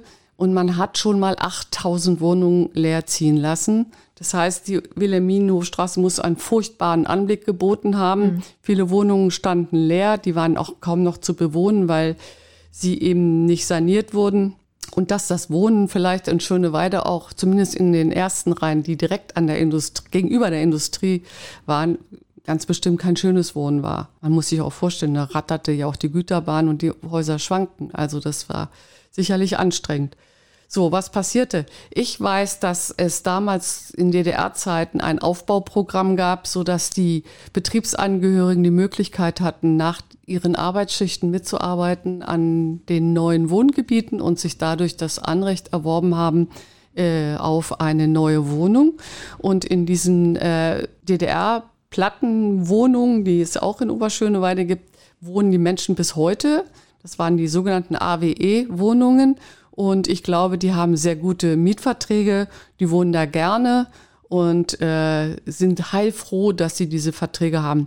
Natürlich haben sie damals, ich sag jetzt mal, 40 Mark bezahlt und heute zahlen sie 400, aber das ist jetzt relativ, was unseren Wohnungsmarkt angeht, immer noch möglich zu bezahlen. Mhm. Ich habe gehört, dass die, dass es viele Einwohner, also dass es eine große Mischung gibt jetzt von neu zugezogenen und alt schöne Weidern, dass es mehr Zugezogene gibt als Menschen, die dort schon immer gewohnt haben, sozusagen. Ich glaube auch, dass das Schöneweide natürlich unterliegt auch allen äh, Schwankungen des Berliner Wohnungsmarkts, sprich die Mieten werden erheblich teurer. Ist, ist allerdings ein Wohngebiet, das geprägt wird von Genossenschaften, von ja, es gibt nicht so viele Eigentumswohnungen bislang, soweit ich das überblicken kann. Ich glaube auch, dass es ein Gebiet ist, das wo man sehr gut wohnen kann, aber dass das Image sehr schlecht war von Schöneweide, so dass erst langsam die Familien, die sich die Wohnungen in der Berliner Innenstadt nicht mehr leisten können, merken, wie schön man hier wohnen kann, weil wir hier das große Waldgebiet haben und eine gute Infrastruktur, was Kindergärten und so weiter angeht. Und ich denke, dass es ein, ein tolles Wohngebiet ist, tolle Wohnungen gibt, gerade diese 20er Jahre Mietswohnungen, die sind ganz großzügig geschnitten. Ähm, sicherlich gibt es ein paar auch sehr teure neue Eigentumswohnungen. Dazu weiß ich nicht zu sagen. Ich, ich weiß das nicht genau. Mhm. Aber um die Frage vorwegzunehmen, der Industriesalon befindet sich in dem Teil vom Transformatorenwerk, in das entwickelt wurde von dem äh, Eigentümer Sven Hermann. Und in diesem Teil vom Transformatorenwerk äh, sind viele Ateliers entstanden und diese Ateliers wurden jüngst gekauft von Künstlern, die sich das leisten können. Und das sind teilweise Künstlerinnen und Künstler, die sehr bekannt sind also in der Kunstwelt, die ganz großen Namen haben. Und ich beobachte nicht, dass es eine Nachbarschaft gäbe, die sich ändern würde, weil es diese großen Künstlernamen dort gibt. Also die äh, Fans und Käufer dieser Künstler, die werden da mit VIP-Bussen hingebracht, die gehen ins Atelier und dann gehen sie auch wieder weg. Aber dass im Umkreis da äh, es einen Einfluss schon jetzt gäbe, nur weil Herr Olafur Eliasson hier sein Riesenatelier hat, das habe ich jedenfalls noch nicht bemerkt. So, was ist nach der, nach der Wende? Sind äh, nach meinem Kenntnisstand gab es hier sehr viele NPD-Wähler. Es gab viele Menschen, die eine schwere, ja, die einfach einen Knacks gekriegt haben dadurch, dass sie einfach äh, nicht mehr arbeiten konnten. Ich meine, äh, ich glaube, da gab es sogar einen Unterschied, möchte ich meinen. Die Arbeit hat im Osten Deutschlands noch einen ganz anderen Stellenwert gehabt als im Westen, weil eben so ein Betrieb war nicht nur dafür da, um da irgendwie den miesen Job zu machen, sondern dort konnte man sich fortbilden, dort konnte man in den Kindergarten die Kinder bringen, man konnte in die Ferien fahren, man bekam Theaterkarten, man hatte gute Freunde und irgendwie war dieser Betrieb, und das war ja auch die Ideologie des Staates, war ja die große Familie, zu der man dazugehört hat, ob man es nun wollte oder nicht. Und wenn die auf einmal verschwindet, dann ist das sehr schwer, sich umzustellen, weil man auf einmal für sich selbst verantwortlich ist und ganz allein auf der Welt ist. Und das ist, glaube ich, vielen Menschen hat es nicht gut getan. Ist das für Sie was, was Sie jetzt ähm, auch in Ihrer Arbeit und oder ähm, da mit den Themen, in denen Sie sich halt in, ihrer, in Ihrem Beschäftigungsfeld auseinandersetzen, auch immer noch wieder begegnet? Also das, was da passiert ist, ist das sehr präsent? Also ich frage die, ich frage die Besucher schon immer, wo kommen sie denn her? Und äh, wenn das Menschen sind, die aus Hamburg kommen, die habe ich heute gerade geführt, dann beginne ich meine Führung anders, als wenn das Menschen sind, die aus Oberschöneweide kommen oder aus Ostberlin oder auch aus Sachsen, weil die ganz andere Kenntnisse haben. Zum Beispiel bei Studenten sage ich gerne äh, mal das Wort äh, VEB. Was ist denn eigentlich ein VEB? Und ich habe sehr, sehr wenig Studenten bislang getroffen, die wussten, was ein VEB ist. Dann sage ich ja, das ist ein volkseigener Betrieb. Was hieß denn das? Was heißt denn volkseigen? Da gibt es eigentlich großes Erstaunen, wenn ich dann sage, ja, in der DDR oder im Sozialismus gab es keinen Privateigentümer. Dann wachen die auf und finden das so geil. Okay. So, also da kann man super anfangen, finde ich, weil das ist immer wichtig, dass die Leute überhaupt erstmal anfangen zu denken und, und, und äh, sich provoziert fühlen. Und ich finde, Schöne Weide gibt so viele tolle Möglichkeiten, um Menschen zu provozieren. Wenn die aus dem Westen kommen, dann erzählt man was von den blühenden Landschaften und führt sie in die Ruinen. Und dann kommen Fragen schon auf. Wenn sie aber aus dem Osten kommen und sie sagen, ja, das war alles die Treuhand, die hat die alle zerschlagen, ja, da können wir auch gern mal andere Informationen geben. Also mir ist es eigentlich wichtig, dass man über deutsche Geschichte aktiv diskutiert und da gut ins Gespräch kommt. Und ich, es gibt, glaube ich, kaum ein Gebiet in, in Berlin, für mich jedenfalls nicht, das so viele Fragen stellt und auch viele Antworten bereithält. Denken Sie, dass Sie da halt auch so einen Teil politische Bildung mitmachen mit Ihrer Arbeit? Auf jeden Fall. Ja. Da- Das, das ist ja völlig klar. Es ist aber im Grunde so, je, egal was man sich betrachtet, steckt ja immer die ganze Welt drin. Und natürlich, wir können uns ein Fabrikgebäude angucken, das leer steht seit 30 Jahren. Das ist ja hochpolitisch. Also in jeder Hinsicht. Was war da früher drin? Wieso ist da keine Produktion mehr? Warum gibt es überhaupt kaum noch Produktion? Äh, wieso ist der Eigentümer nicht in der Lage, dieses Haus zu nutzen? Kann man ihn zwingen? Was heißt das eigentlich, dass es unter Denkmalschutz steht und so weiter? Ich meine, das ist doch politische Bildung, würde ich denken. Ja, würde ich auch sagen. Ja, vielen Dank für das Gespräch.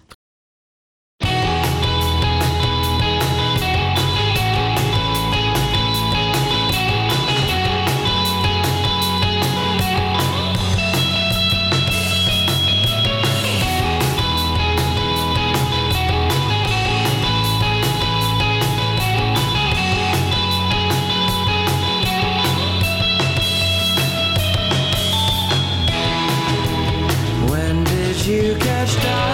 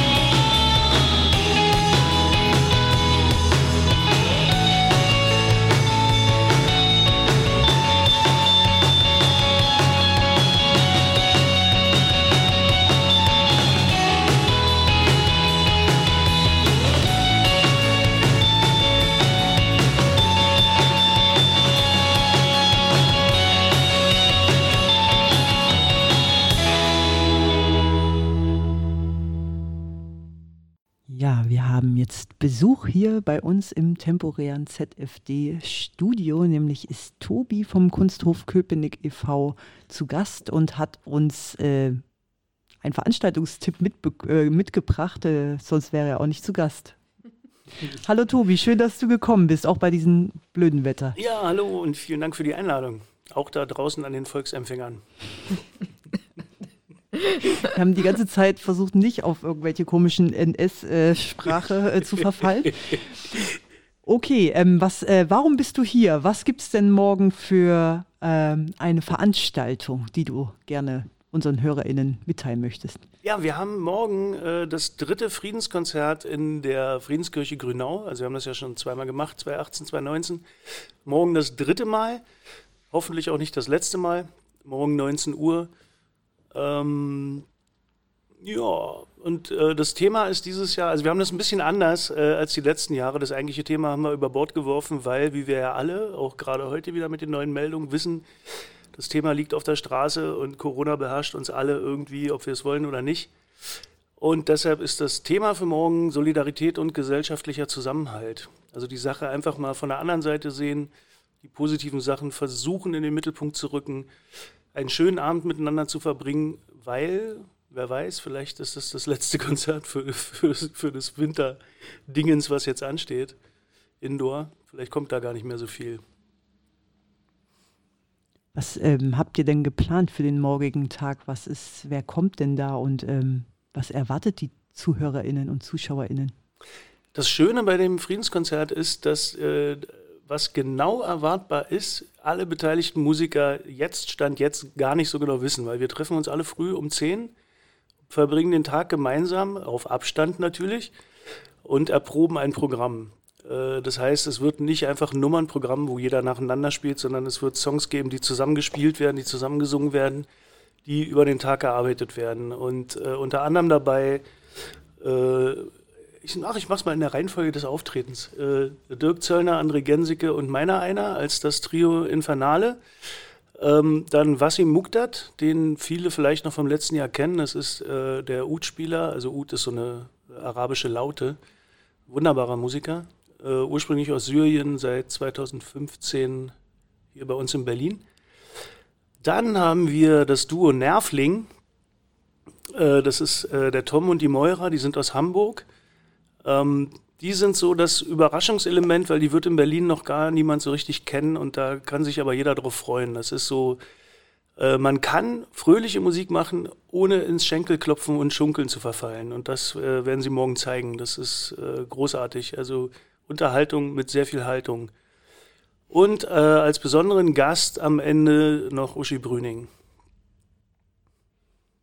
Genau, du hattest es gerade schon angesprochen, Unterhaltung mit Haltung, das wäre wahrscheinlich auch so der Bogen. Wieso, äh, also was hat das Friedenskonzert mit Demokratie leben zu tun im weitesten Sinne? Wieso, ähm, ähm, ja, was hat euer Konzert mit ähm, Politik zu tun? Weil ihr habt ja quasi Gelder über die Partnerschaften für Demokratie Treptow-Köpenick beantragt und ähm, genau, es klang, klingt ja jetzt erstmal sehr musikalisch alles. Ich, ich muss da auch sehr diplomatisch antworten. Wir sind ein äh, gemeinnütziger Verein, der äh, Kultur fördert. Das heißt, äh, in allererster Linie ist es natürlich ein Konzert. Ähm, das muss es auch sein im Sinne der Satzung. Äh, in zweiter Linie ist es natürlich so, wenn man, wenn man sich Künstler einlädt, was wir ja auch auf unserem Kunsthof jeden Sonntag tun, dann kann man das ja steuern, wen man einlädt. Und äh, wir legen ganz viel Wert darauf bei allen Konzerten, die wir machen, dass eine Haltung dahinter steht. Also dass nicht einfach nur irgendeine Musik gedudelt wird, sondern dass die Leute sich positionieren, ähm, dass sie eine Aussage haben. Ähm, und das ist für mich, ja, dieser alte Spruch, das Private ist politisch. Also es ist, was, was ist am Ende nicht politisch, wenn man, wenn man sich äußert, wenn man nicht einfach nur wegschaut äh, und äh, bestimmte Sachen gar nicht sagt, sondern sich einfach gerade auf der Bühne weiß, zu verhalten zu bestimmten Dingen, weil man ja eine bestimmte Position hat, die man da vertritt. Und äh, es für mich wahnsinnig wichtig ist, dass sich das Künstler auch klar machen, dass sie das auch möglichst in ihren Facebook-Kanälen ein bisschen beachten, was sie eigentlich für eine, für eine Streuweite haben und wie unangenehm jeder unüberlegte Klick auf irgendeinen Quatsch sein kann, weil die Leute das wahrnehmen. Und in Bezug auf morgen, also du hast es ja gerade vorhin schon gesagt, ähm, das Thema ist äh, Solidarität ähm, und gesellschaftlicher Zusammenhalt. Ähm, wie kommt das dann musikalisch mit diesem Thema und der Haltung zusammen? Ja, Solidarität und gesellschaftlicher Zusammenhalt im Sinne von, äh, was, was wir, also das ist immer eigentlich das, was am Abend für das Publikum dargeboten wird, zieht ja einen Tag vor, den man zusammen verbringt und gemeinsam verbringt und teilweise Leute, die sich vorher gar nicht kennen, ähm, die eine Gemeinschaft bilden. Und diese Gemeinschaft soll sich möglichst auf die Leute übertragen, auf das Publikum übertragen. Und Solidarität in dem Sinne, dass wir ja versuchen, einfach mal äh, den Gedanken daran wieder zu beleben, dass man mal wegkommt von diesem ich gesteuerten Wahnsinn, der gerade abgeht. Also ich habe so ein bisschen das Gefühl, äh, bei vielen, vielen Äußerungen, bei vielen Demonstrationen, dass es, dass es äh, eine sehr egomanische Sache ist und eine sehr ich-bezogene Sache und dass Solidarität eben auf der einen Seite mehr ist als äh, wie im März irgendwie für Pflegekräfte zu klatschen, aber eben auch ähm, heißt, den anderen mitzudenken, auch die andere Meinung mitzudenken, äh, die andere Meinung auszuhalten, sich damit auseinanderzusetzen, vielleicht wieder mehr in die Diskussion zu gehen, an den Stellen, wo es, äh, wo es sich noch lohnt. Es gibt bestimmt Stellen, QAnon, da lohnt sich wahrscheinlich nicht mehr mit irgendwem zu diskutieren. Äh, man kann es versuchen, ich habe es auch mehrmals versucht, es ist schwierig. Aber es gibt viele Leute, mit denen kann man noch diskutieren. Und ich glaube, dass das wichtig ist, dass wir einfach auch wieder miteinander ins Gespräch kommen, miteinander in einen Streit kommen, in einen positiven Streit. Und dafür ist eigentlich das Konzert da als Denkanstoß und vielleicht auch einfach nur als Luft holen zwischendurch. Einfach mal einen schönen Abend verbringen, Luft holen, Kraft schöpfen, zusammen lachen, zusammen weinen, äh, zusammen sein vor allem und diese Kraft vielleicht mit rauszunehmen in, in das tägliche Leben, äh, um, um wieder Kraft zu haben, sich diesen Diskussionen auszusetzen. Okay, kannst du uns nochmal für die ZuhörerInnen zusammenfassen, ähm, wo und wann und wie das morgen stattfindet? Genau. Ähm, das tut mir jetzt leid für euch. Also die, Zuhörer müssen morgen leider den Stream verlassen. Ihr seid ja bis 19 Uhr auf Sendung, ne? Das ist schlecht. Also ihr müsst euer Handy dann mitnehmen und äh, auf dem Handy weiterhören und euch langsam in Bewegung setzen, weil die BVG ja streikt. Äh, wir sind in der Friedenskirche Grünau am Don Uguletti Platz die einzigen Verbindungen derzeit, die in Frage kommen, wenn man jetzt nicht Fahrgemeinschaften bildet oder einen Roller oder ein Fahrrad hat, äh, ist die S-Bahn Grünau oder der Bus 161 und 363. Da steht zwar BVG drauf, die sind aber privat, die streiken nicht. Und witzigerweise die Fähre fährt, die F12, also von Wendenschloss nach Grünau. Man kann mit der Fähre kommen oder auch mit dem eigenen Boot. Das ist jedem selbst überlassen. Äh, 18 Uhr ist Einlass wir haben natürlich ein Hygienekonzept und wir dürfen äh, statt der sonst immer dagewesenen 400 Leute nur 150 reinlassen. Macht aber nichts, weil wir eine Übertragung nach draußen haben. Das heißt, es wird draußen Getränke geben, es gibt was zu essen, alles für einen schmalen Taler. Und es gibt eine große Leinwand und draußen auch nochmal eine Anlage. Wer sich nicht rein traut, was ich auch verstehen kann. Es gibt Leute, die wollen im Moment nicht in geschlossene Räume. Die können gerne vor der Kirche am Getränkewagen das Ganze mitverfolgen. Und die ganzen Infos dazu, wo findet man Mensch die? Ja, die findet man ganz einfach auf äh, friedenskonzert.berlin. Ähm, es gibt auch ein Facebook dazu, Facebook Fried. Aber eigentlich von der Seite weg sind alle Verlinkungen da, auch auf das Facebook. Entweder kunsthofköpenick.eu oder friedenskonzert.berlin. Vielen Dank, Tobi, dass du hier warst. Sehr gerne. Danke für die Einladung und euch noch viel Spaß. Viel Erfolg morgen für das Konzert. Ja, danke. Tschüss. Psycho!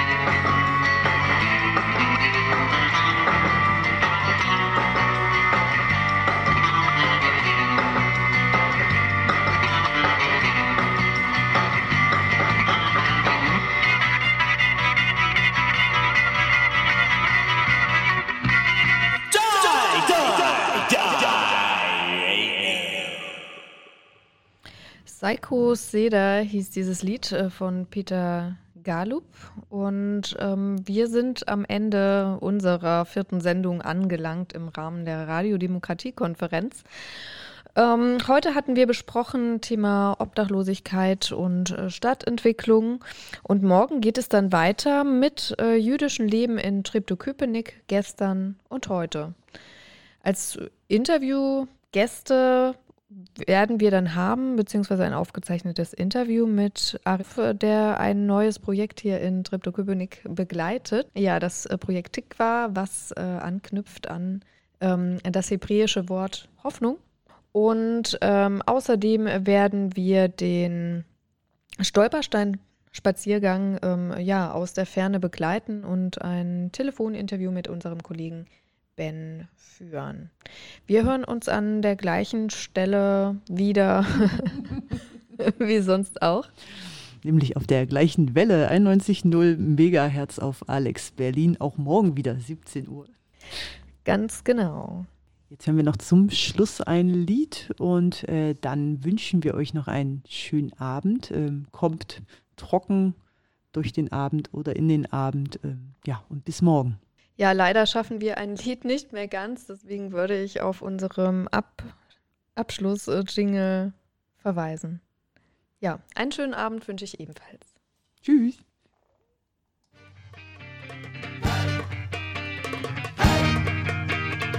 Dies war eine Sendung der Partnerschaften für Demokratie Schöneweide und Treptow-Köpenick im Rahmen der Radio-Demokratie-Konferenz 2020. Die beiden Partnerschaften für Demokratie sind Projekte des Berliner Vereins Offensiv 91 e.V. Sie werden über das Bundesprogramm Demokratie leben durch das Bundesministerium für Familie, Senioren, Frauen und Jugend und das Bezirksamt Treptow-Köpenick gefördert. Die Inhalte stellen keine Meinungsäußerung des BMF, SFJ oder des BAFZA dar. Vielen Dank an das Free Music Archive für die Nutzung der Musik und an GISTV für die Bereitstellung des Servers. Für weitere Infos www.zentrum-für-demokratie.de